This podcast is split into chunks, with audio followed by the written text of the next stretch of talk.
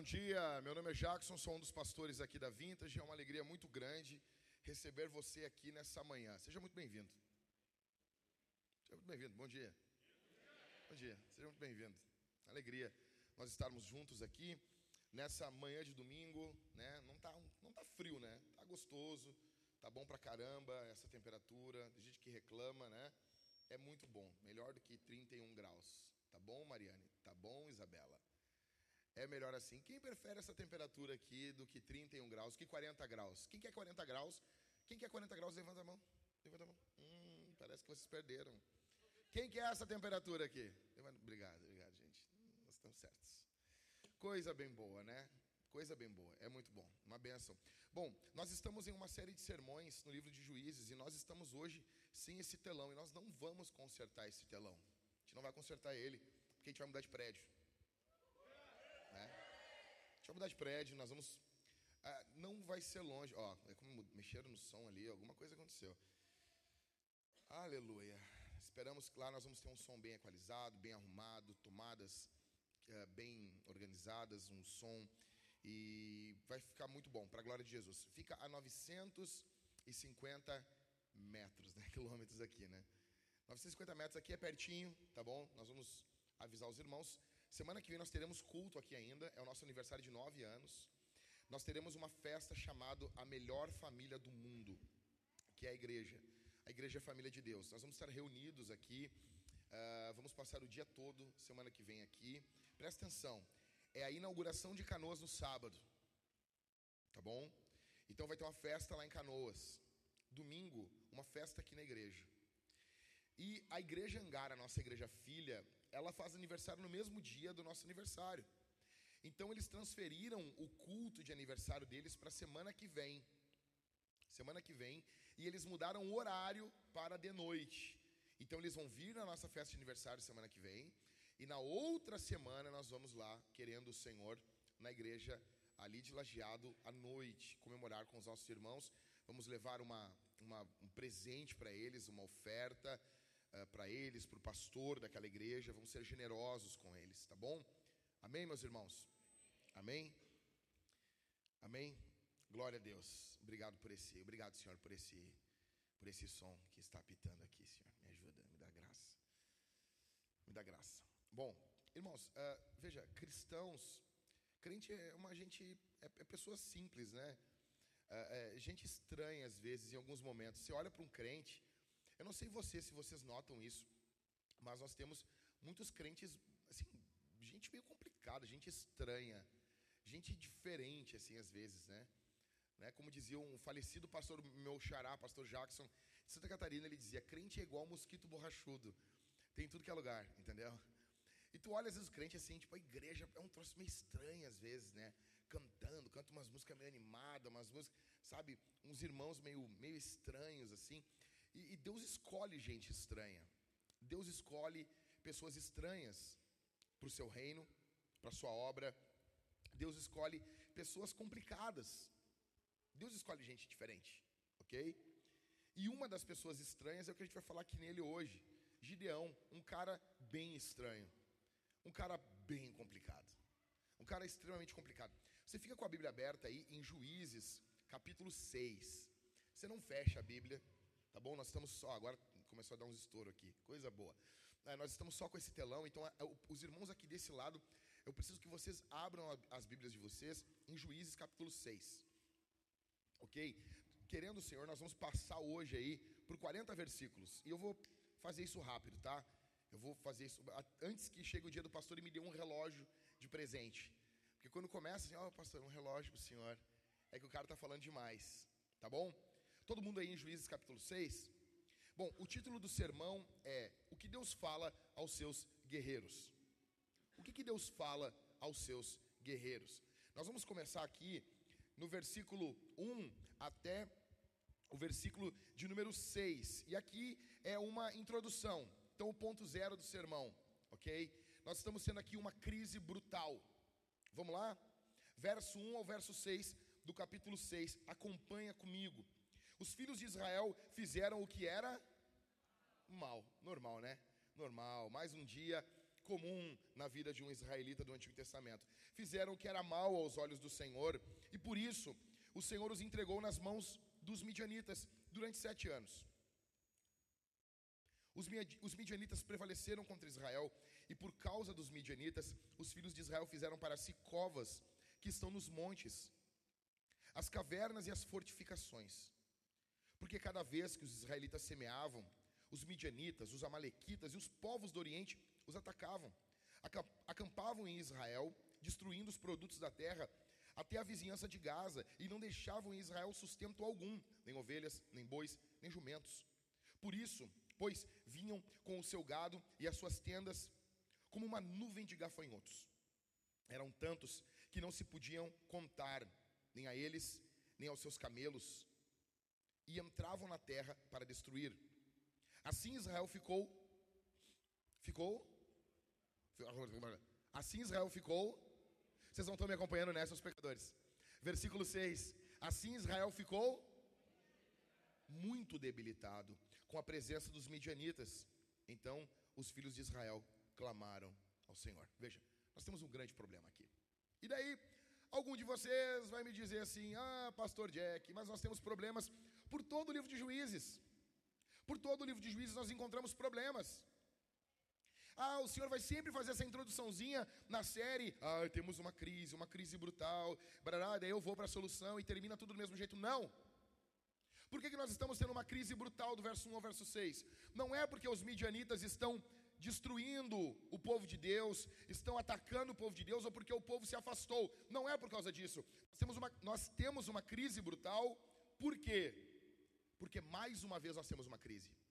Escute o que eu vou dizer aqui. O problema aqui já não é mais nem a crise. O problema aqui é mais uma crise. Eu vou explicar.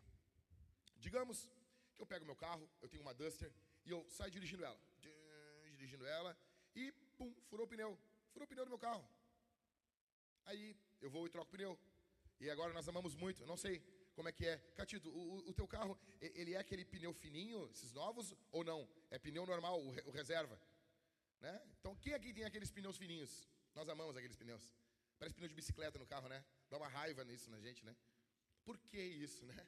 Aí tu bota aquele pneu fininho, troca o pneu, imagina só, Esmeraldino, botei, troquei o pneu do carro e sigo andando com o carro, feliz, ei, estou feliz, domingo pela manhã, um sol, uma alegria, 18 graus, Isabela. Eu estou muito feliz. E de repente, furo o pneu. Eu ando 3 km, furo o pneu de novo, o mesmo pneu. Aí eu vou, arrumo e furo o pneu. E isso passa em um mês, o pneu, o mesmo pneu, digamos que em um mês, fure 18 vezes. Em um ano, 65 vezes furou o mesmo pneu. Alguém pode dizer assim, mas veja, furar pneu é normal. É normal furar. O carro, teu, de vez em quando, vai furar o pneu. Agora não é normal. O mesmo pneu. Furar 63 vezes no ano. Furar 18 vezes em um mês. Não é normal. É normal você, em algumas vezes durante a sua vida cristã, cair em pecado. Às vezes, um pecado grosseiro. Mas não é normal você viver uma vida de crise espiritual. Nós temos uma, uma crise brutal aqui, porque mais uma vez Israel está acontecendo isso com eles. Não é pela crise. Se fosse uma vez Israel se desviou dos caminhos do Senhor, isso pode acontecer. Agora, o complicado é que mais uma vez nós estamos tendo uma crise. É por isso que eu coloco no ponto zero aqui do sermão, nós estamos tendo uma crise brutal. Verso 1, prostituição espiritual. Verso número 2, a, a intensidade da opressão aumenta. O, o período diminui, só sete anos, mas a intensidade da opressão aumenta. Nós estamos vendo, verso 3, as plantações sendo invadidas. Verso 4, eles estão acampando na terra e não estão deixando nada vivo. Uma espécie de MST do Antigo Testamento. Está o Boulos lá, né? Ei, vamos invadir.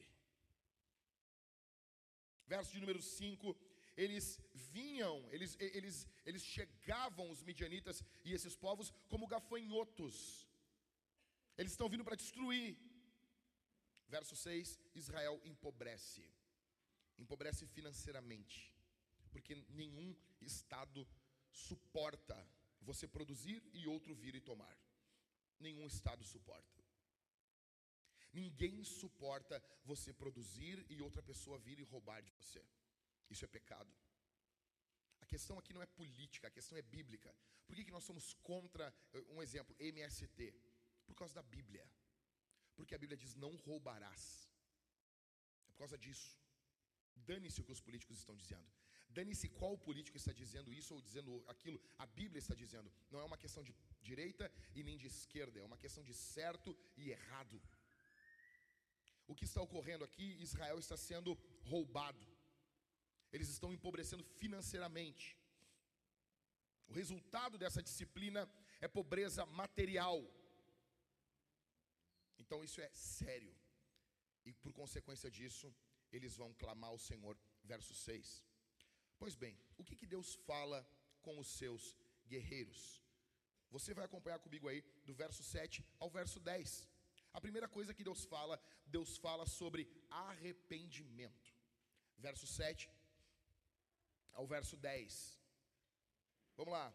Quando os filhos de Israel clamaram ao Senhor por causa dos midianitas, o Senhor lhes enviou um libertador. É isso? Foi o quê? Hum, vocês viram que Deus está agindo diferente agora das outras vezes. Todas as vezes Deus enviou direto um libertador. Agora Deus está enviando um profeta, um pregador. Deus enviou um profeta que lhes disse: Assim diz o, o Senhor, Deus, Deus, Deus de Israel: Eu tirei vocês do Egito por causa da servidão. Eu os livrei das mãos dos egípcios e das mãos de todos os opressores.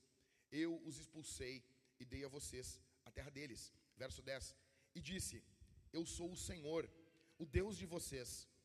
Não adorem os deuses dos amorreus em cuja terra vocês estão morando. Mas vocês não deram ouvidos à minha voz. Eu vou desligar essa caixa aqui, irmãos. Vocês me dão licença aqui, porque vai ser impossível pregar com isso aqui estourando no meu ouvido. Não sei se saiu, acho, acho que parou agora, tá bom? Então, uh, veja, verso de número 7 e verso de número 8 nós estamos vendo que antes de enviar um libertador, Deus envia um profeta. Antes de enviar, atenção aqui, isso é importante. Antes de enviar um libertador, um juiz, não aumenta, gente.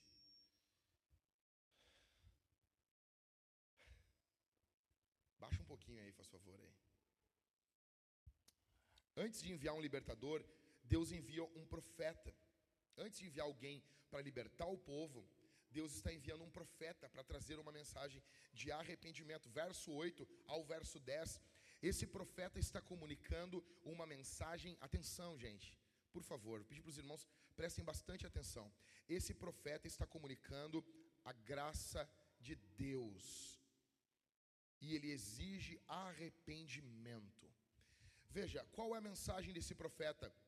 Verso de número 8 o Senhor lhes enviou um profeta que lhes disse: Assim diz o Senhor Deus de Israel: Eu tirei vocês do Egito, da casa da servidão. Da onde vem isso, gente? Da onde vem essa mensagem? Vocês se lembram disso da Bíblia? Essa mensagem vem do preâmbulo de, dos Dez Mandamentos. Gente, olha aqui para mim, gente. Vocês se lembram onde está isso? Êxodo capítulo 20.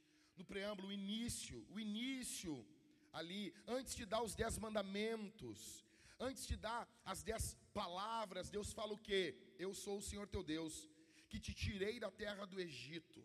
Antes de cobrar alguma coisa, Deus fez pelo povo. Antes de exigir os mandamentos, Deus libertou o povo. Deus é assim. Deus, antes de nos exigir alguma coisa, Ele sempre faz algo antes por nós. Assim deve ser o relacionamento de um pai pelo seu filho. Antes de exigir obediência da minha filha, eu faço, eu dou, eu sou amoroso, sou cuidador, estou cuidando dela, amando ela, me importando com ela. Vocês entendem isso, meus irmãos? Sim ou não, meus irmãos? Vocês estão entendendo isso? Estão juntos comigo? Então, o que esse profeta está comunicando? Esse profeta está lembrando eles, esse profeta está falando com eles a mensagem de graça, lembrando, Deus fez tudo isso por vocês, e vocês foram ingratos. Deus está chamando eles ao arrependimento, porque tem diferença entre arrependimento e remorso. No remorso você fica com assim, com tristeza pela consequência do seu pecado. Você não está triste por causa do pecado. Você tem, você tem tristeza pela consequência. Nós devemos nos arrepender. A ideia aqui não é ter um remorso. A ideia, a ideia é que haja arrependimento.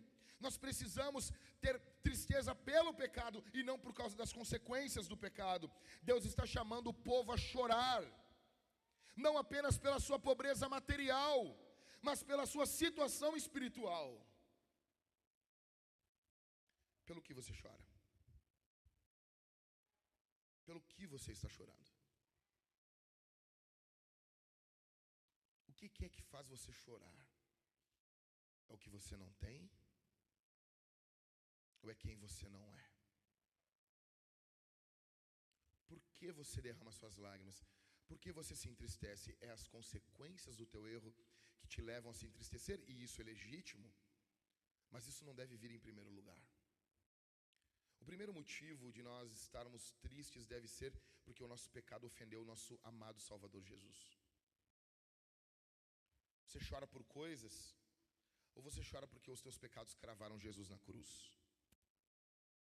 O profeta está falando quem é o povo e o que o povo fez. Veja, o profeta está falando quem é o povo e o que o povo fez. O profeta está sendo honesto. O profeta está falando com honestidade. É como se o profeta estivesse com uma Bíblia aberta, num domingo pela manhã, e falando a situação do povo. Nós precisamos de homens assim. Nós precisamos de um homem com a Bíblia aberta falando dos nossos pecados de forma honesta e mostrando Jesus, apontando para Jesus. Nós precisamos de alguém assim. Ontem, uma irmã foi ali em Canoas e chegou depois do culto e ela foi falar com uma das gurias ali e disse: Eu entendi tudo o que o pastor falou. E, e, esse é o melhor elogio que eu gosto de receber. Quando alguém diz assim, eu entendi o que tu disse. Não é assim, eu concordei. Não é alguém quando diz assim, gostei do que tu falou. Não, não, isso não me importa. Eu gosto quando a pessoa entenda. Porque até para contrariar, até para discordar, a pessoa tem que entender o que está sendo falado. E, e uma marca, uma marca, eu sempre quis ser esse pregador honesto, que fala de forma aberta, sem rodeio, sem usar termos complexos, difíceis. E isso tem sido uma marca do nosso púlpito. Sabe, é, é, é, essa a razão de nós pregarmos assim. Porque antes de termos um milagre de Deus, nós precisamos de um profeta. Nós precisamos de alguém que aponte o nosso pecado. Em primeiro lugar, Deus fala com os seus guerreiros sobre arrependimento. Em segundo lugar, Deus encoraja, Deus encoraja os seus guerreiros para a sua obra. Nós vamos ler do verso 11 ao verso 16. Veja, acompanha comigo. Então, o anjo do Senhor veio e sentou-se debaixo do carvalho que está em Ofra. Opa, vem um anjo que pertencia a Joás, da família de Abiezer. Gideão, filho de Joás, estava malhando o trigo no lagar para pôr a salvo dos midianitas. Então, o anjo do Senhor lhe apareceu e lhe disse: Então, o anjo do Senhor apareceu e lhe disse: O Senhor está com você, homem valente. Gideão respondeu: Ah, meu Senhor, se o Senhor Deus está conosco, por que nos aconteceu tudo isso? E onde, onde estão todas as suas maravilhas que os nossos pais nos contaram? Eles disseram: O Senhor nos tirou do Egito, porém agora o Senhor nos abandonou e nos entregou nas mãos dos midianitas. Então o Senhor se virou para Gideão: Ó, oh, não é só anjo, é Deus. O Senhor se virou para Gideão e disse: Vá nessa força que você tem e livre Israel das mãos dos midianitas. Não é verdade que eu estou enviando você? Gideão respondeu: Ah, meu Senhor, ah, meu Senhor, como livrarei Israel? Eis que a minha família é a mais pequena em Manassés, e eu sou menor na casa de meu pai. Mas o Senhor lhe disse: Já que eu estou ao seu lado, você derrotará os midianitas, como se fossem um só homem. Veja, a segunda coisa que Deus fala é sobre encorajamento. Deus está chamando esse guerreiro. Verso de número 11. O anjo do Senhor, que anjo é esse? Ó oh, Jesus, por quê? Por quê? Sempre que é anjo do Senhor é Jesus? Não. O, o contexto do texto vai nos mostrar. Ok? o contexto do texto vai nos mostrar. Salmos, quando fala que o anjo do Senhor acampa ao redor dos que o temem, não está se referindo a Jesus. Mas o contexto do texto vai sempre nos mostrar se é Jesus ou não. O texto vai nos mostrando que é o Senhor, que foi enviado pelo Senhor.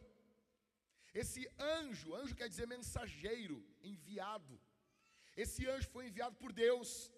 E o texto nos mostra que ele é próprio Deus. Tim Keller fala que a ideia aqui é que a Trindade já estava se desenhando no Antigo Testamento. Verso 11: é Jesus. Ele aparece para quem? Gideão. O ponto aqui é que a gente já sabe quem é o Senhor, que é o Senhor Jesus que está aparecendo. Mas a questão é para quem ele está aparecendo para Gideão. Um cara simples, um cara vivia em uma casa idólatra. Você vê no verso 11 e no verso 25. Ele é o menor da casa do pai dele e ele se esconde para malhar trigo em um lagar. O que, que é isso? Ele está trabalhando no trigo, o trigo onde você vai fazer a farinha para fazer pão. E ele está trabalhando no, no trigo em um lagar onde você espreme uvas. Ele está escondido em um lagar onde você pisa as uvas para fazer o vinho. Isso denota medo. Ele está escondido, trabalhando num pouquinho de trigo para fazer uma comidinha para ele. Ele está com medo, acuado. E é com esse cara, filho de um idólatra, acuado, trabalhando com um pouquinho de trigo, porque eles ficavam malhando o trigo para quando viesse o vento tirasse a palha de cima do trigo e eles ficassem somente com o trigo puro para fazer a farinha. Deus está conversando com uma pessoa comum, com um homem simples, medroso, e Deus tem um plano poderoso para esse cara. Deus tem um plano magnífico para esse cara. Eu me lembro, cara, quando Jesus me salvou em 98, eu morava literalmente dentro de um inferno. Havia amor na nossa casa, havia havia carinho, sim, mas nós éramos escravos dos demônios. Nós éramos escravos de demônios. Verso de número 12.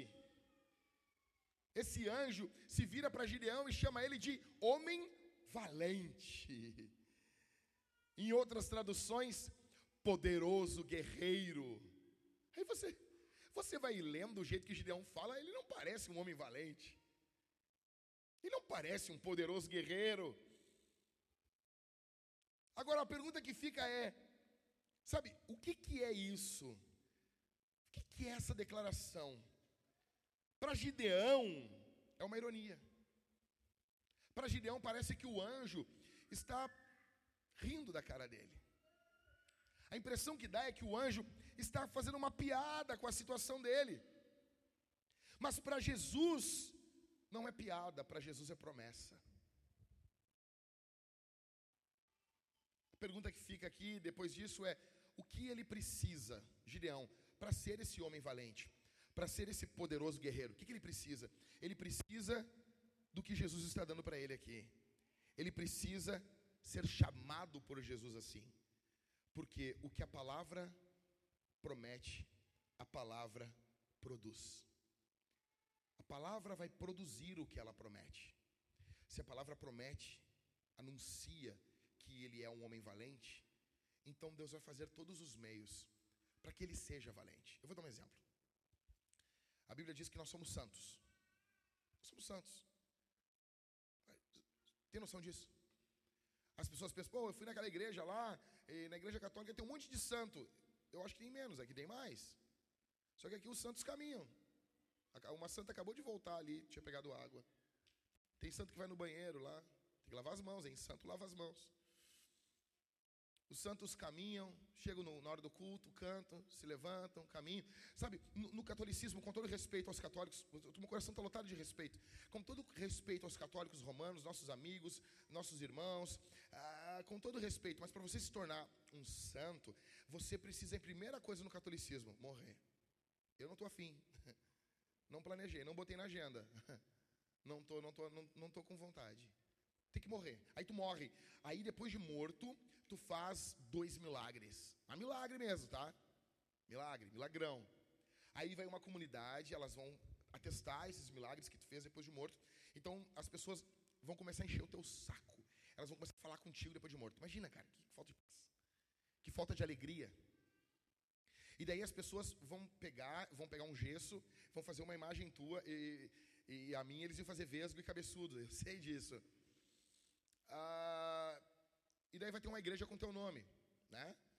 E daí as pessoas vão começar a buscar, vão levar você para o Vaticano e eles vão atestar os teus milagres. Se você fizer mais alguns milagres, enfim, vai passar um tempo e você vai ser declarado santo. Agora, na visão bíblica, como que você se torna santo? Você aceita Jesus e você é santo. Acabou. Você noção disso? Por quê? Porque a palavra declara, a palavra diz: você é santo. E o que a palavra promete, a palavra produz. A palavra diz que você é justo. Você tem noção disso? Você tem a justiça de Jesus sobre você. Deus está falando para Gideão: valente, homem valente, poderoso, guerreiro. Aí Gideão, ele, ele se foca não na palavra de Deus, ele se foca na situação dele. Verso 13 ao verso 16. Ele está se focando, ah, Senhor, olha o que está acontecendo com a gente. Verso 13, ele diz, ah, meu Senhor, se o Senhor tivesse conosco, né, olha tudo o que aconteceu com a gente. Ele não está focado no que Deus está dizendo, ele está focado na situação. E veja, a palavra de Deus continuamente vai guerrear contra a situação. Para saber se você coloca a sua fé no que os teus olhos estão vendo ou no que Deus está falando. Gideão ele vai mostrando que é uma, é, essa característica dele como uma pessoa de uma fé fraca. Aí Gideão vai citar o quê? Gideão vai citar o êxodo. Atenção. Gideão cita o êxodo. Por que, que Gideão cita o êxodo? Ele está esperando um novo Moisés. Ele quer um libertador. Ele quer que alguém faça alguma coisa. Ele quer que alguém se levante. Ele quer um novo Moisés. Aí o anjo se vira para ele e o anjo está dizendo: que é Ele que vai ser esse Moisés. É Ele que vai ser esse libertador. É Ele que vai libertar o povo de Deus. Aí Gideão faz o quê? Tá bom, Senhor. Não, Gideão diz, parece que Deus não sabe. Aí Gideão diz assim: Não, Senhor, é que senhor, eu sou pequeno. Eu sou menor da casa do meu pai. Eu sou menor da casa do meu pai. O que é que o anjo faz? Que a gente já sabe que é o Senhor. O que, que é? Ele promete o quê? Promete um, um exército? Sim ou não? Ele promete armas? Ele promete soldados? Promete uma base de operações? O que é que o anjo promete para ele? Hã? A sua presença. Jesus está dizendo: Eu vou estar contigo. Eu vou estar contigo, cara. Eu estou vendo que tu está com medo. Eu estou vendo que você está covardado. Eu vou estar junto. Eu vou estar presente. A promessa é a presença. O que esse fraco, simples, pequeno guerreiro precisa? Hã? Da presença de Deus. 1 Coríntios capítulo 1, verso 27 e 28 diz: Pelo contrário, Deus escolheu as coisas loucas do mundo para envergonhar os sábios e escolheu as coisas fracas do mundo para envergonhar as fortes. E Deus escolheu as coisas humildes do mundo e as desprezadas e aquelas que não são, para reduzir em nada as que são. Você tem que se ver aqui dentro desse texto como louco, fraco, desprezado, humilde e como alguém que não é. Gideão, ele está sendo, ele, ele é chamado por Deus agora como Moisés daquela geração. Pergunta é: você entende que a ideia aqui é que se Gideão é o Moisés daquela geração, você é o Gideão dessa? Você é o Gideão dessa geração? É para esse cara que Deus está prometendo Sua presença. E, e, e, veja, Jesus sabe que nós temos essas fraquezas e Ele promete a Sua presença. Mateus capítulo 20, 28, verso 19 ao 20. Portanto, vão e façam discípulos de todas as nações, batizando-os em nome do Pai, do Filho e do Espírito Santo, ensinando-os a guardar todas as coisas que tenho ordenado a vocês. Aí a promessa: e eis que estou com vocês todos os dias até o fim dos tempos. Eu vou estar com vocês. Aí eu pergunto: como é que está tua, o teu evangelismo. Aí alguns irmãos dizem, ah, pastor, tá difícil, eu, eu sabe, eu tenho vergonha, uh, para mim não é tão simples falar de Jesus. E, e daí talvez você tenha vergonha de falar de Jesus para o seu vizinho, para sua vizinha. Você tem vergonha de falar de Jesus na internet. Você tem vergonha de usar o seu WhatsApp para falar de Jesus. E daí você tem vergonha de comunicar o Evangelho. Aí Jesus está falando com você assim: Eu vou estar contigo. Eu vou estar contigo. Por que, que ele promete? Atenção. Por que, que Jesus promete a sua presença para esses que estão indo fazendo missão? Porque ele sabia que nós teríamos vergonha, medo. Ele sabia exatamente como você ficaria e ele está prometendo quando tu estiver com medo, quando tu estiver com vergonha, quando tu estiver te sentindo pequeno, eu vou estar contigo. Como diz aquela canção do Elvis, eu vou ser como uma ponte sobre águas turbulentas. Eu vou estar te guardando, eu vou estar protegendo você. Você consegue notar isso? Esse Jesus que prometeu presença para Gideão é o mesmo que promete presença para nós. Ah, pastor, mas eu não sou que nem Gideão. Será? Cinco fatos que mostram que nós somos Gideão. Primeiro, nós baseamos a nossa fé em Deus nas circunstâncias. Muitas vezes a nossa fé que nós temos em Deus, ela está focada nas situações. Você já fez isso? Eu já fiz isso. Quantas vezes? Quantas vezes nós olhamos para situações ao nosso redor e isso abala a nossa fé? Quer dizer que a nossa fé não está bem focada onde ela tem que estar. Somos igual a Gideão. O texto está falando da gente. E segundo, nós temos medo. Quantos de nós aqui já não tivemos medo? Já não fomos assaltados pelo espírito do medo? Você sabe, o medo é um espírito. A Bíblia diz que Deus não nos deu o espírito do medo. O medo vem para querer nos afogar, nos destruir, nos esmagar, falar que não vai ter um amanhã. O medo diz para você que seus filhos se, se, perderão, que você não vai ter uma não, não vai ter uma família abençoada. O medo diz para você que você nunca vai ser mãe. O medo diz para você que você nunca vai ser pai o medo esmaga você, o medo, o medo destrói você. Nós temos medo. Em terceiro, nós esperamos que outros façam a obra de Deus e não nós. Gideão quer um outro libertador, ele não quer ele.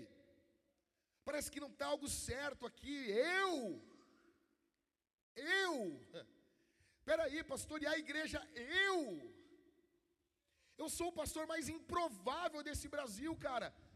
Cara, você tem noção? É, é tu mesmo.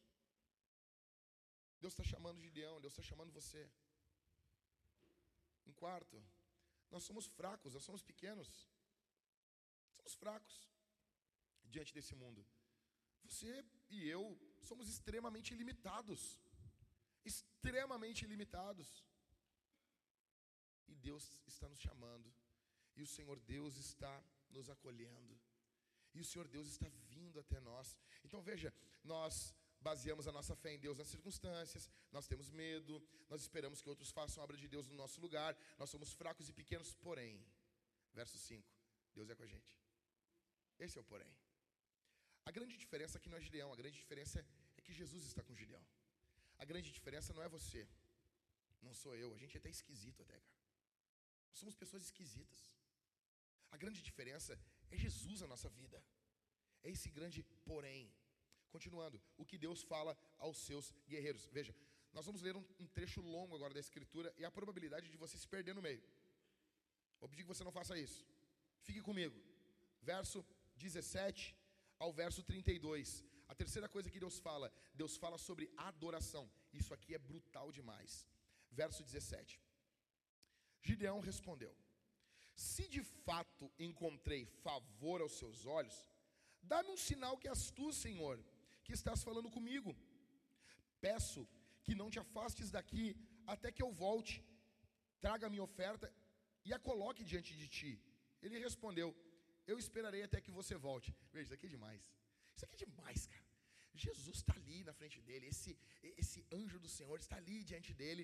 E daí Gideão fala assim: Ó, se é o Senhor que fala comigo, eu vou lá buscar minha oferta, eu vou trazer a minha oferta e o Senhor vai estar aqui. Daí Jesus, tá, vai lá. Isso é demais. Não sei se vocês. Eu amo isso aqui. Eu amo Jesus. Jesus, tá, vai lá, vai lá, meu guri, vai lá. Eu vou estar esperando aqui. Imagina Jesus, imagina Jesus parado, assim, olhando para os passarinhos, olhando para as coisas ali, matando o tempo, né? Tipo, porra. Isso é demais. Aí Gideão vai. Gideão foi onde? No Burger King? Trazer um Uber para Jesus? Ele foi no, no McDonald's. Passou no drive-thru e pegou lá um, um, um quarteirão. Ah, esse é muito bom. É o melhorzinho deles. O que, que foi? Ele pegou o McFish, que ninguém pega. Ele buscou o, bisco... o, o, o bombom Caribe. Agora uma menina tatuou o bombom Caribe. Vocês viram isso aí? Quem viu aqui? A menina tatuou um bombom Caribe. E ela ganhou 10 quilos do bombom Caribe. A garota mandou para ela. Também ninguém quer. Aí tem 10 quilos de bombom Caribe. É aquele que sempre sobra na caixinha, né? A garota tinha 10 quilos. Ah, ainda bem. Vai ter gente que vai tatuar um iPhone aqui. A Apple não vai te mandar nada. Aí, esse Gideão vai preparar a oferta dele. Verso 19. Gideão entrou em casa. Preparou o quê? Um Mac cabrito. E fez pães sem fermento, com 20 litros de farinha. Pôs a carne num cesto e o caldo numa panela. O negócio estava bom. Quando tem caldo, tá bom. E o caldo numa panela. Depois trouxe tudo até debaixo do carvalho e o entregou ao anjo. Porém, o anjo de Deus, agora é anjo de Deus, eu amo a Bíblia, cara. Porém, o anjo de Deus lhe disse: Pegue a carne e os pães sem fermento e coloque-os sobre essa rocha. Depois derrame caldo em cima. Foi o que Gideão fez. Então, o anjo do Senhor estendeu a ponta do cajado que trazia na mão e tocou a carne e os pães sem fermento. Saiu fogo da rocha e queimou a carne e os pães. E o anjo do Senhor desapareceu da presença dele. Velho, isso aqui é brutal demais. Verso 22. Quando Gideão viu que era o anjo do Senhor, disse: Ai de mim, Senhor Deus, pois vi o anjo do Senhor face a face. Mas o Senhor lhe disse: Que a paz esteja com você, não tenha medo, você não morrerá. Então Gideão edificou ali um altar ao Senhor e lhe deu o nome de O Senhor é Paz. Veja, ele edificou um altar. Você vai entender porque ele está falando de, sobre culto com Gideão. Edificou um altar e deu o nome de O Senhor é Paz. Até o dia de hoje, não é até agora, tá, gente? É até quando foi escrito aqui, tá? Até ao dia de hoje, esse altar está em Ofra, que pertence à família de Abiezer. Aí tá legal, né? Gideão edificou um altar, verso 25. Naquela mesma noite, o Senhor disse a Gideão: Leve o touro que pertence ao seu pai, a saber, o segundo touro de sete anos, e derrube o altar de Baal que é do seu pai, e corte o poste da deusa Azerá, que está junto ao altar. No alto desse lugar fortificado, faça ao Senhor seu Deus um altar em camadas de pedra. Depois pegue o segundo touro e ofereça-o em holocausto, com a lenha do poste da deusa Zerá, que você irá cortar. Verso 27. Então Gideão levou dez homens dos seus servos e fez como o Senhor lhe havia mandado. Mas porque teve medo, esse herói é demais. Parece um chapolim, né? Porque teve medo da casa de seu pai e dos homens daquela cidade, não o fez de dia, mas de noite. De madrugada, quando os homens daquela cidade se levantaram, eis que o altar de Baal estava derrubado, e o poste da deusa Zerá, que estava junto dele, cortado. E o referido segundo touro tinha sido oferecido no altar que havia sido edificado. E diziam uns aos outros: Quem fez isso? Perguntando inquirindo, disseram: Quem fez isso foi Gideão, o filho de Joás. Então os homens daquela cidade disseram a Joás: Traga o seu filho para fora, para que seja morto, pois derrubou o altar de Baal e cortou o poste da deusa Zerá, que estava junto dele. Porém, Joás disse a todos os que se puseram contra ele: Vocês querem defender a causa de Baal? Vocês querem livrá-lo? Quem defender a causa dele será morto, ainda essa manhã, se ele é Deus que defenda a si mesmo. Afinal, derrubaram o seu altar. Naquele dia, Gideão passou a ser chamado de Jerubaal porque foi dito que Baal defenda sua causa contra ele, pois foi ele quem derrubou o seu altar. Uau! Uau! Isso aqui é demais. Verso 17 ao verso 19, o que está ocorrendo? O anjo está ali, Gideão chega para ele e diz: Se é o Senhor, fica aqui, eu vou lá buscar uma oferta e eu já vou voltar. Gideão vai em casa, pega um cabrito, mata o cabrito, pega, faz uma carne gostosa, faz uns pães, proteína e carboidrato. Dieta boa. Ele faz esses pães, ele pega esse cabrito, ele bota um caldo, porque ele não é bobo, ele não vai comer comida seca, tá bom? Ele não é passarinho, né? Aí tá um pouco seco, né, pastor? Tá. Tem que ter molho. Aí ele faz um molho, ele faz um caldo gostoso e ele leva. Jesus está sentado ali. Aí Jesus fala para ele assim: Olha, Gideão, faz o seguinte: bota o pão, bota a carne e larga o caldo por cima em cima dessa pedra. Aí ele larga, aí Jesus pega um, um, um bastão, talvez emprestado de Moisés, e ele encosta. Quando ele encosta, sai fogo e ele some. Tipo lá no Novo Testamento, quando ele sumia diante dos discípulos. Parece até que é a mesma pessoa, né? Gideão se pela de medo. E diz, ai de mim, ai de mim. Mesma coisa que Isaías quando viu a glória do Senhor, né? Mesma coisa de lá do Novo Testamento, quando os discípulos dizem assim: ai, ai, Senhor, ai, eu sou um homem pecador. Veja, por que, isso aqui está falando de culto? O que, que Gideão está entregando a Jesus aqui? Sim, sim, sim, sim, sim, eu sei. Não, mas o material. Comida, né? Comida. Pão e carne, né? E qual é o período que ele está entregando isso? Um período onde os medianitas estão oprimindo o povo. Não tem comida, gente. Não tem comida sobrando. Ele não foi no Zafari ali, foi lá e pegou uma carne e, e trouxe para Jesus. É diferente, gente. Isso aqui é como se fosse a, a, a viúva pobre. A oferta da viúva pobre. E deixa eu explicar.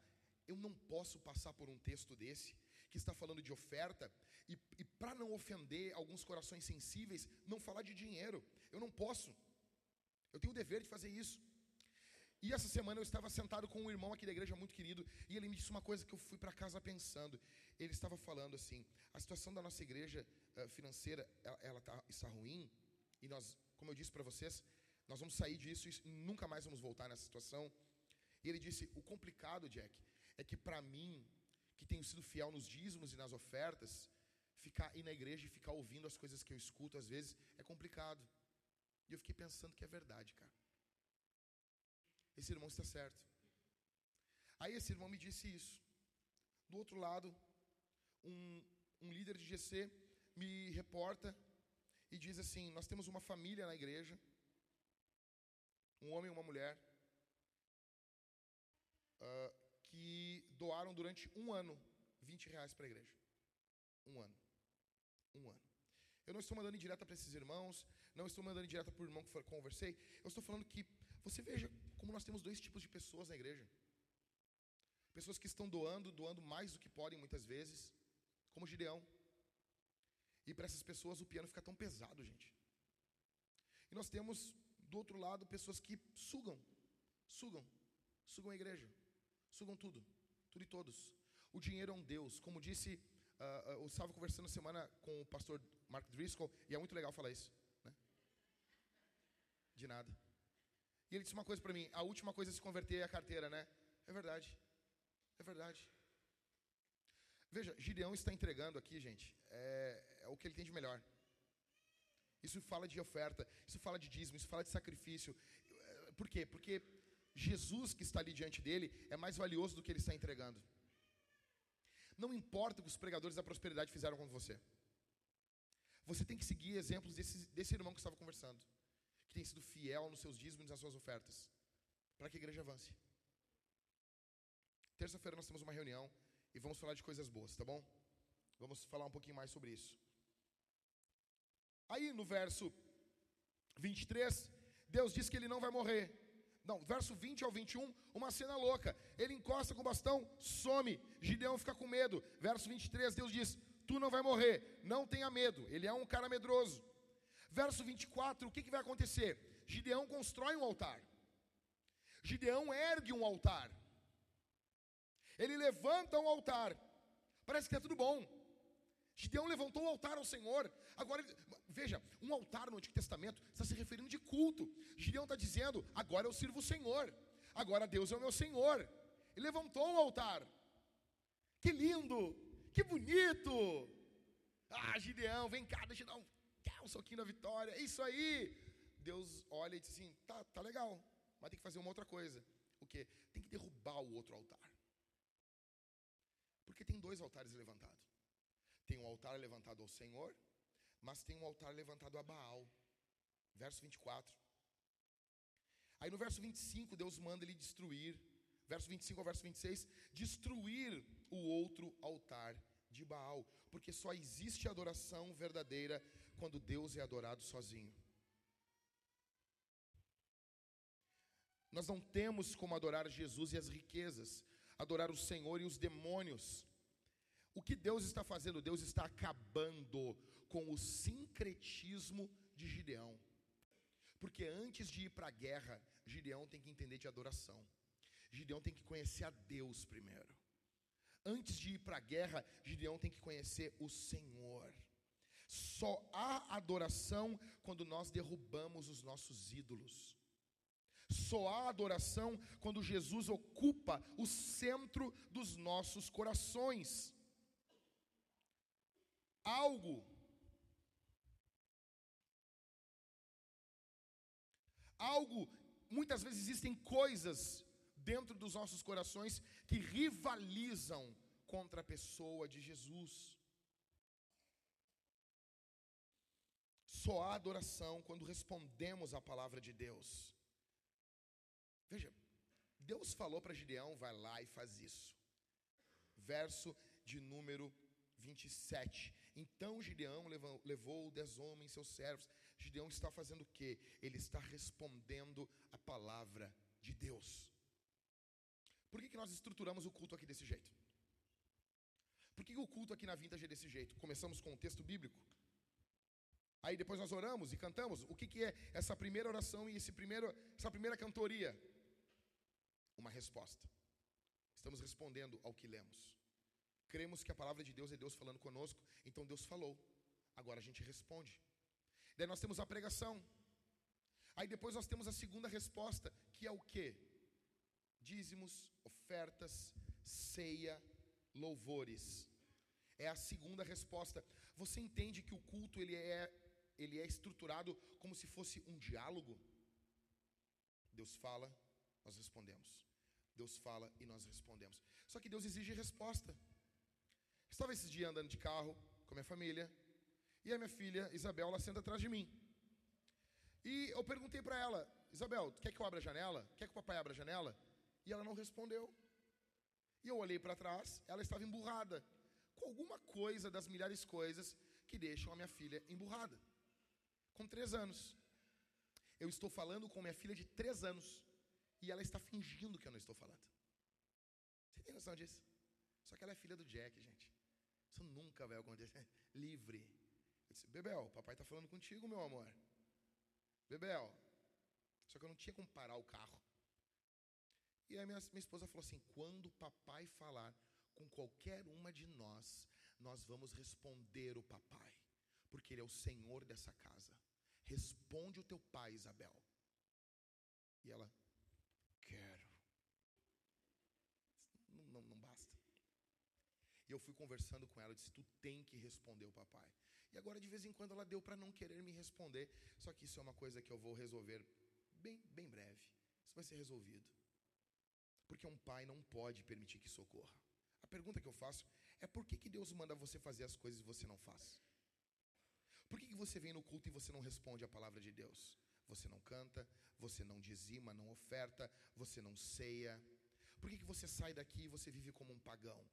Gideão, com todo o medo que ele tem, ele está respondendo a palavra de Deus.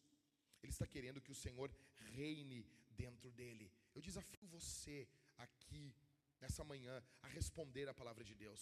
Eu desafio você a sair daqui e responder o que você está ouvindo.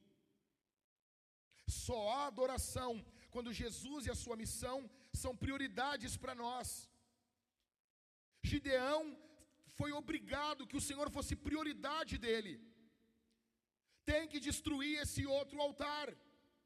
Tem que botar por terra esse outro altar. Tem que somente existir um altar ao Senhor. Quantos altares tem no teu coração? Quantos altares estão rivalizando dentro do teu coração nesse momento? Quantos pensamentos inundam a tua mente? Quantas coisas podres vêm no teu coração? Quantos sentimentos ruins vêm dentro da tua alma? Hein, minha irmã? Hein, meu irmão? quantas coisas ruins vêm aqui dentro. Deus está dizendo para Gideão: destrói aquele outro altar lá. Destrói. Destrói aquilo. 15 perguntas, e as pessoas se apavoram, né? O que 15? Eu preguei um sermão na vinda sobre 95 hábitos de um homem piedoso. Foi uma alegria para os homens. Primeiro, vai bem rápido. 15 perguntas para identificarmos os nossos ídolos. Do que mais tenho medo? O que mais apavora você? O que mais atormenta você? Em segundo, quais são as principais coisas em que eu gasto meu dinheiro fora das necessidades? Me mostre a fatura do teu cartão de crédito e eu provavelmente vou encontrar quem é o teu Deus. Verso 3. Verso 3 não, ponto 3. O que, que eu desejo mais apaixonadamente? O que mais tira o teu fôlego? O que mais você quer? O que, com que mais você sonha? Quarto, para onde eu corro em busca de conforto? Aonde você se refugia? Quinto, do que mais você reclama? O que mais perturba você? O que mais deixa você irritado? Sexto, o que mais te deixa feliz? O que é que faz abrir um sorriso a uma chips em você e você não consegue nem esconder a sua felicidade? É a obra de Deus? É a fama do nome de Jesus? Ou é o teu conforto? Sétimo, como me explico para outras pessoas? Né? Como você se explica? Você fica o tempo todo se explicando, se provando. E como que você faz isso? Oitavo, o que me faz, o que me fez ficar zangado com Deus? O que faz você ficar irritado com Deus, emburrado igual Jonas? Nono, do que você se vangloria? Do que você gosta de ser elogiado? Décimo, o que eu quero ter mais do que qualquer outra coisa? Décimo primeiro, pelo que mais eu sacrifico a minha vida? Décimo segundo, se eu pudesse mudar uma coisa em minha vida, o que seria? Uma única coisa. Décimo terceiro, qual aprovação você está buscando? Qual aprovação você busca desesperadamente? Décimo quarto, o que você quer controlar, dominar? O que você quer que esteja na palma da sua mão? Décimo quinto, o que, qual conforto você mais preza? Veja, essas 15 perguntas nos ajudam muito a identificar os nossos ídolos. Em quarto e último, a quarta e última coisa que o Senhor fala com os seus guerreiros, ele fala sobre maturidade. Verso de número 33 ao verso 40, leia comigo. Todos os midianitas, amalequitas e povos do Oriente se juntaram, passaram o Jordão e acamparam no vale de Jezreel. Verso 34. Então o Espírito do Senhor revestiu Gideão que fez soar o alarme, convocando os os homens da família de Abiezer a segui-lo. Enviou mensageiros para toda a tribo de Manassés, que também foi convocada a segui-lo. Enviou ainda mensageiros a Azer, a Zebulon e a Naphtali, que foram se encontrar com ele. Então Gideão se dirigiu a Deus dizendo: Aí você pensa assim, agora Gideão, né? Gideão, ele, uau, que demais! Vai, meu galo, agora ele vai virar. O Espírito do Senhor tomou conta dele, agora ele vai virar um guerreiro. Então ele se dirigiu a Deus dizendo: Se realmente queres livrar Israel por minha mão, como disseste, eis que eu porém uma porção de lã na eira. Se o orvalho estiver somente nela, e a terra ao redor estiver seca, então saberei que irás livrar Israel por meio de mim, como disseste. E assim aconteceu. No outro dia, Gideão se levantou de madrugada e, apertando a lã do orvalho que havia nela, espremeu uma taça cheia de água. Gideão se dirigiu a Deus mais uma vez, dizendo: Não se acenda contra mim a tua ira se eu falar somente mais uma vez. Peço-te que me deixes fazer mais uma prova com a lã, que dessa vez só a lã esteja seca e que o orvalho na terra ao redor de, uh, e que haja orvalho na terra ao redor dela. E Deus assim o fez naquela noite, pois só a lã estava seca e sobre a terra ao redor dela havia orvalho. Vamos lá. Verso 33. Os inimigos estão se acampando contra a igreja. Os inimigos estão vindo contra a igreja do Senhor, contra o povo de Deus no Antigo Testamento. Os inimigos estão vindo contra a igreja. Verso 35, verso 34. O Espírito de Deus vem sobre Gideão. Aí nessa hora, quando tu lê isso aqui pela primeira vez, tu pensa, velho, é o ponto de, de inflexão. Agora vai ter a mudança. Agora Gideão vai pô, rasgar a camiseta, mostrar o S do Superman, entendeu? Vai pegar uma espada e dizer pelos poderes de Grayskull, sabe? Ele vai fazer alguma coisa. Vai, Gideão! Aí Gideão, o Espírito do Senhor vem sobre ele. Ele se levanta, fica com aquele olhar heróico, convoca homens, os homens estão seguindo ele. E você diz: É isso, vamos, galo velho, vamos, meu galo cinza. Aí, chega o verso 36. E Gideão chega com um novelinho de lã. Ele pega o kit dele de tricô, tira uma bolinha de lã do gatinho dele e diz: Verso 36. Então Gideão se dirigiu a Deus, dizendo: Se realmente o Senhor quer livrar Israel, puxa vida, velho. Se o Senhor quiser mesmo livrar Israel, pega esse novelinho hortelã aqui. Eu quero que só ele fique molhado. Toda a terra seca. Só ele molhadinho. Daí ele botou, cantou um hino da Ana Paula Valadão e foi dormir. Cantou Ana Paula Valadão para crianças, diante do trono para crianças. Acordou de manhã, se espreguiçou com um louvor da Aline Barros, pegou o seu cerealzinho e foi ver a lãzinha dele. Pegou a lã e tinha água. Como Deus fez? Deus desceu à altura dele e fez o que ele pediu. Daí tu pensa, agora vai. Não, não, não, agora vai. Agora vai. Agora esse cara vai virar um, um ramo, ele vai pegar uma metralhadora e vai ser nos midianitas. Não. Ele vem de novo com a porcaria da lã, velho. Com a porcaria do tricô, do trifio, marca trifio. Ele vem, ele se vira para Deus e ele diz assim: agora eu quero a lã sequinha e a terra todinha molhada ao redor. E Deus fez de novo desse jeito. E o texto termina. Semana que vem a gente vai continuar Gideão. Eu vou continuar falando mal dele. Mas, eh, velho, isso me irrita. O que está aqui do verso 36 ao 40? Está claro que Gideão, ele não é maduro. Ele não tem uma fé madura. Isso é coisa de criança o que ele está fazendo. Ele não tem uma fé estruturada. Qualquer coisinha bala. Imagina se levanta no outro dia e a lã não está molhada. Já não acredita. Você imagina isso? Uma obra para ser feita, homens para serem treinados, a igreja para ser ensinada, liberta dos midianitas, e Gideão está com a porcaria de uma lã na mão, velho. Igual muita gente aqui, que ficam fazendo perguntas idiotas para Deus que ficam fazendo provas com Deus que a Bíblia até proíbe a gente de fazer. Gente, o que Gideão está fazendo, em um certo sentido, é pecado. Isso é sério. Isso não é brincadeira. Ah, daí você assim, ah, já é isso aí, né? Gideão, né?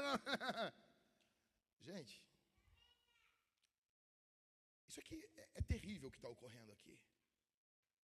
Como muitas pessoas fazem prova com Deus. Ah, Senhor, se ele vier com a Bíblia na igreja é para mim casar com ele. Mas ele é crente. Quer que ele venha com um alcorão na mão? Quer que ele venha com um livro de bruxaria na mão? Com um pentagrama, uma cruz invertida pendurada no peito? É isso que tu quer?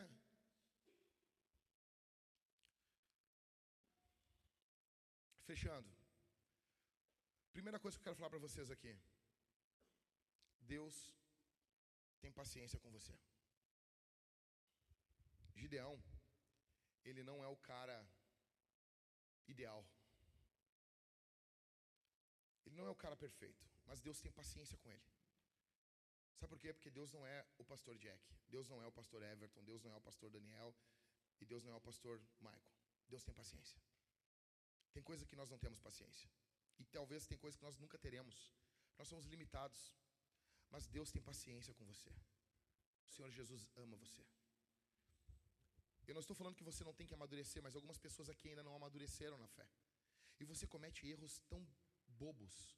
Você parece o Bressan jogando na zaga do Grêmio. Quem é gremista aqui não pode ouvir esse nome. Bressan. Vai dar um troço no Charles e no Catita, ele já vai dar um troço neles ali, né? Imagina isso, Catita, teu aniversário assim, chega o Bressan. Ô, oh, Catita. Imagina, Charles, teu aniversário chegar o Luan do aniversário. Cheio de tatuagem, assim. E aí? Você parece o Bressan. Você parece o Luan, você não tem maturidade. Você não é maduro. Só que a boa notícia aqui é que Jesus tem paciência com você. É que Deus espera, atenção, Deus espera nas nossas vidas que alguns ciclos se fechem. Deus tem paciência contigo, Deus tem paciência comigo. Deus tem tido paciência com a nossa igreja muitas vezes. Deus vai tendo paciência conosco. A primeira coisa, eu quero que você se lembre disso. Isso não para ser um oba-oba, não para você pegar e, e, se atirar nas cordas, porque você tem que buscar a maturidade. Mas enquanto você não é maduro, ei, você que sabe que você não é maduro, você que faz um monte de porcaria, eu quero dizer que Deus tem paciência com você. Em segundo, o Senhor dá o seu espírito a você. Deus dá o Espírito Santo para você. Cara, você tem noção que o Espírito Santo está morando dentro de você? E Deus dá o Espírito Santo às vezes para pessoas imaturas. Veja, Gideão ele é imaturo e ele foi cheio do Espírito. Nós temos pessoas aqui que são imaturas, mas o Senhor Deus dá o Espírito a você. Você é uma pessoa chamada, eleita, escolhida, santa, justificada, e Deus trabalha através de você. Você não é maduro ainda, mas Deus tem tido paciência e Deus tem ungido você. Você tem sido ungido, revestido pelo poder do Espírito Santo para continuar a obra de Deus. Deus dá o Espírito Santo, tem Deus morando dentro de você. Deus está aqui dentro, morando aqui dentro. Em terceiro, os inimigos que você está lutando servirão para te deixar mais maduro. É impressionante isso. Como as situações mais difíceis que nós passamos na caminhada cristã, elas têm um poder, depois da queda, de trabalhar no nosso caráter de uma forma profunda e deixar marcas lá, como se o próprio Deus estivesse colocando o dedo na nossa alma. Deus está trabalhando em você. E esses inimigos que você luta, esses medos que você enfrenta, esses obstáculos que parecem intransponíveis durante a vida cristã, eles são um agir de Deus, um trabalhar de Deus na sua vida. Você é barro nas mãos do oleiro. Deus não, Deus não, não largou você. Deus não está abandonando você. Veja, Gideão, ele tem uma fé baseada na circunstância. Se as coisas estão boas, Deus está conosco. Se as coisas estão ruins, Deus não está conosco. As coisas estão terríveis e Deus está dizendo para Gideão: Eu estou contigo. O Senhor está com você. Em quarto e último, o conhecimento de Deus, dobra atenção aqui porque isso aqui é muito importante. O conhecimento de Deus vai te trazer maturidade. Você quer ser maduro? Preste atenção aqui. Gideão, quando nós vemos ele fazendo essas provas, é, primeira coisa que qualquer pessoa que estuda a Bíblia vai irritar, senão dá raiva. Só que se nós olharmos um pouquinho mais a fundo, nós vamos ver que não é o ideal que ele está fazendo, mas para o contexto dele fazia um pouco de sentido.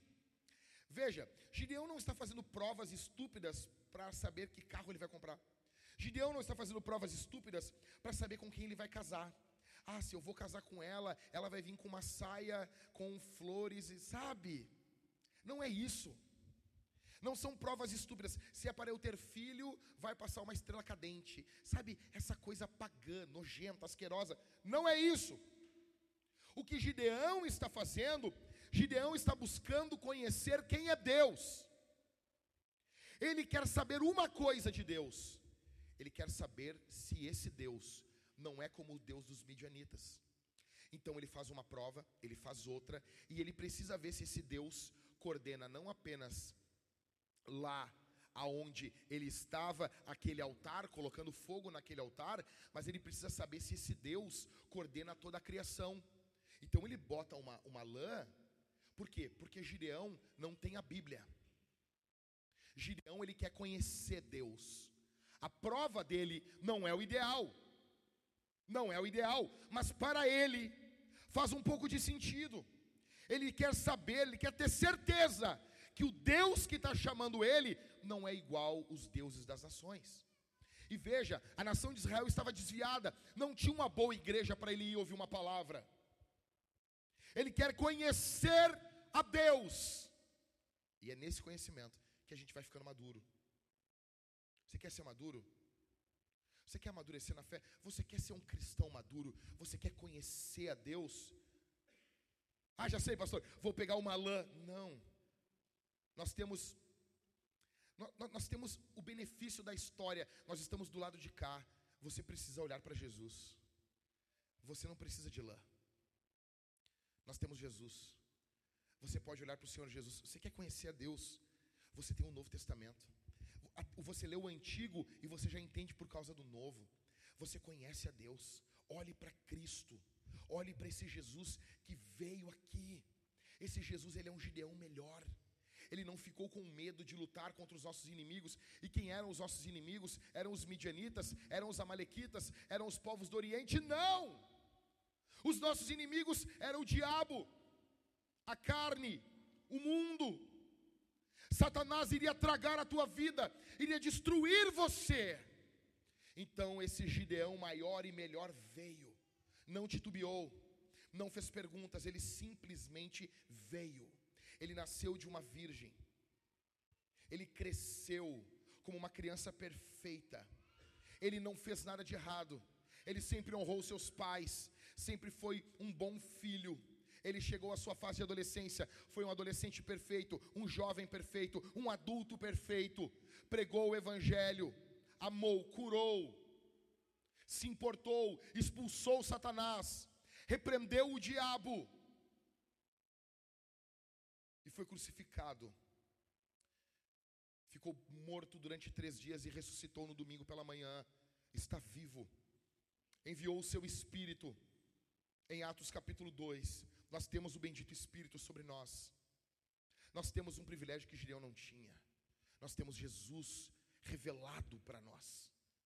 Nós temos a cruz aberta, nós temos o palco da história desnudado. Nós sabemos da onde Deus está trabalhando e para onde Deus está indo. Você tem noção disso, velho? Nós temos isso.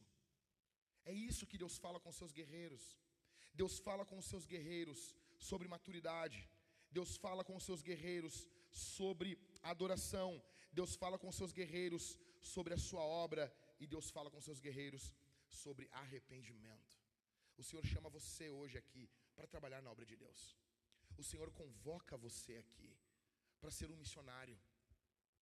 O Senhor chama você aqui para ser útil na obra de Deus. Não seja como Gideão. Não vai para casa agora pegar as lãs da tua mulher, da tua, da tua esposa lá e querer, sabe? Esquece isso. Olha para Jesus. Você vai chegar em casa hoje, você vai junto com Emanuel, com Deus conosco. Esse Jesus que morreu na cruz e chama você ao arrependimento. Se você está nos visitando aqui, você é convidado, você é chamado por Deus para se arrepender dos seus pecados, para confiar em Jesus como seu Salvador. E semana que vem, como é que vai ser, pastor? Eu vou continuar vindo aqui falar mal de Gideão e falar sobre Jesus para vocês. Porque o que precisamos é de Jesus, esse Gideão maior e melhor. Bendito seja o nome do Senhor. Agora nós vamos fazer uma coisa. Nós vamos, assim como Gideão, responder à pregação. A primeira coisa que nós vamos fazer, nós vamos cear com os nossos irmãos. É uma resposta que damos. É o pai que está nos chamando. Você imagina isso? Tem muitas casas que a mãe tem que ficar gritando, né? Tá pronta a comida? Tá pronta a comida? Terrível isso, né? O pai tá lá com o churrasco lá, aí a carne fica, sabe, fria. Pior coisa que tem é carne, sabe, ao ponto fria, horrível. Ou mal passada e fria. Aí o teu pai fica gritando lá. Você tem noção disso aqui? A ceia é o pai nos convidando para comer com ele. Nos chamando. Você se lembra em João capítulo 21, quando os discípulos estão lá, estão eles estão pescando, e daí eles olham na praia, tem alguém lá na praia. E daí ele chama: Vinde, vinde comer. Por isso que sempre quando estamos jejuando, nós devemos entregar o jejum junto com Jesus. Então eles entregam o jejum, que eles estavam jejuando, passaram a noite trabalhando, e eles vão comer com o Senhor. Jesus está fazendo o que ali? Jesus está fazendo um assadinho de peixe, um churrasquinho, um flaflozinho. Galileu. Jesus convida você a comer aqui. O pão, você vai mergulhar no cálice bronze, no vinho. ou no cálice dourado, no suco. Quem faz isso? Quem participa desse momento? Aqueles que estão em Cristo, aqueles que são filhos de Deus, aqueles que foram lavados pelo poderoso sangue de Jesus. E se você quer se arrepender dos seus pecados hoje, você quer se juntar à igreja, você é convidado a participar desse momento. Em segundo lugar, nós vamos responder essa pregação cantando. Nós vamos cantar a Jesus, nós vamos louvar ao Senhor, nós vamos levantar nossas mãos e adorar ao Criador. Essa semana nós temos muitas coisas, ela promete, vai ser uma bênção, vai ser uma bênção, a vida da igreja é uma bênção, a igreja é uma bênção, é uma bênção. Em terceiro e último lugar, nós vamos responder ao Senhor com os nossos dízimos e as nossas ofertas, e nós seremos generosos como Gideão fez, trazendo as suas ofertas para o Senhor. Agora nós temos dois gasofilácios. Um aqui, nesse corredor, e outro nesse aqui. O que é esse gasofilácio? É, é essa caixa onde tu larga o teu dinheiro. Tu larga a tua oferta, o teu dízimo. Ah, pastor, mas eu não trouxe dinheiro físico. Tudo bem. Nós sabemos que hoje apenas 7% das pessoas usam dinheiro físico. Então nós temos como você ofertar através de um, uma máquina de cartão nós temos as meninas ali com a camiseta do voluntário da Vintage. Estamos com a Priscila e com a Isabela. Você vai ali e você pode fazer a sua oferta através de um cartão de crédito, de débito, como você quiser. Pastor, mas eu estou sem o meu cartão. Então você pode pegar e fazer uma oferta através do Pix. Ali atrás nós temos o nosso QR Code com duas placas. Mais prático, mais seguro para nós. Não há necessidade de sairmos com dinheiro para fazermos depósito. É mais seguro, é melhor. E nós vamos estar avançando com o reino de Deus, com a pregação do Evangelho. Escuta o que eu vou dizer para você aqui. Olha aqui para mim. Não se desespere, fique calmo. Semana que vem nós temos uma grande festa. Nós temos, nós temos a reunião da nossa da família Vintage. Nós vamos estar juntos cantando a Jesus, louvando ao Senhor. Você é muito bem-vindo aqui para trazer mais pessoas. E depois nós já vamos estar anunciando a mudança para esse novo prédio, que é excepcionalmente melhor. Muito melhor. Muito, muito, muito melhor. Tá bom? Nós vamos. Como que nós vamos sair daqui? A minha esposa estava fazendo um, um, um, esboço da mudança e eu disse para Talita assim: Talita, nós vamos fazer a mudança igual a saída do povo de Israel do Egito. Nós vamos juntar as tribos aqui, vai ser os ministérios, nós vamos botar umas bandeiras. Imagina, imagina tu, Esmeraldino, com uma bandeira na mão, assim, Esmeraldino. A gente saindo aqui, cada um com seus pertences aqui da igreja, é 950 metros, e a gente indo caminhando pelo meio aqui da, da, da, da nossa avenida, cruzando a Baltazar. Seria demais isso, né?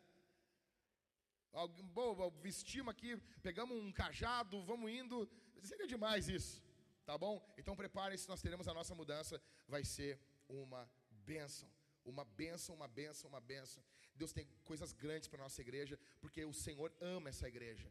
O Senhor Jesus, eu quero dizer isso para você. O Senhor Jesus ama você. O Senhor Deus ama essa igreja. Se você faz parte dessa igreja, você é amado pelo Senhor. O Senhor Deus te ama. Você é uma bênção. Amém, meus irmãos? Sentado mesmo, nós vamos, nós vamos responder esse sermão. Eu peço que você feche seus olhos. Quando a banda começar a cantar, você vai ficar de pé e você vai louvar o nome do Senhor. Pai, eu oro pelo teu povo nesse momento. Eu oro pela tua igreja. Eu te agradeço por esses irmãos que estão aqui, ouviram essa pregação tão limitada, Senhor. Ouviram aqui o que foi dito. Eu peço que o Senhor Deus abençoe esses irmãos, que o Senhor encoraje esses irmãos a lutarem, a serem guerreiros no santo, no bendito e no poderoso nome de Jesus. Ó Deus, abençoa todos quantos de forma corajosa, assim como Gideão, vão ofertar, irão dizimar, para que tua obra avance, para que tua obra não pare, para que tua obra prossiga, no nome de Jesus. Abençoa as finanças desse homem, abençoa as finanças dessa mulher. Bendito seja o nome de Jesus. Que tua graça esteja sobre as nossas vidas, Senhor. O teu poder venha, venha estar sobre nós. Ó Deus, assim como Gideão foi revestido do poder do Espírito Santo, que nós possamos ser revestidos pelo poder do Teu Espírito para sairmos aqui e fazermos a Tua obra, para sermos missionários nesse mundo tão caótico. Bendito seja o nome de Jesus, exaltado seja o nome de Jesus. Nós viemos à frente, Senhor, comer e beber com o Senhor. Nós estamos vindo confiando no Senhor confiando que o Senhor Deus nos chama, confiando que o Senhor Deus nos capacita, confiando que o Senhor Deus nos elege, nos escolhe. Bendito seja o nome de Jesus. Ó Deus, nos empodere, que essa semana seja uma semana poderosa, portentosa, cheia do teu espírito. Faz milagres, faz sinais, nos guarda dos ataques de Satanás, guarda o teu povo que aqui está, Senhor. Nos abençoe na quarta-feira na Homens Fortes, quando estaremos reunidos aqui, Senhor, de uma forma contracultural, nos encorajando. A cultura odeia os homens reunidos. E nós vamos contra toda obra de Satanás, pelo poder do Espírito Santo, pelo poder do Espírito Santo, pelo poder do Espírito Santo. Aleluia, aleluia. Bendito seja o nome de Jesus.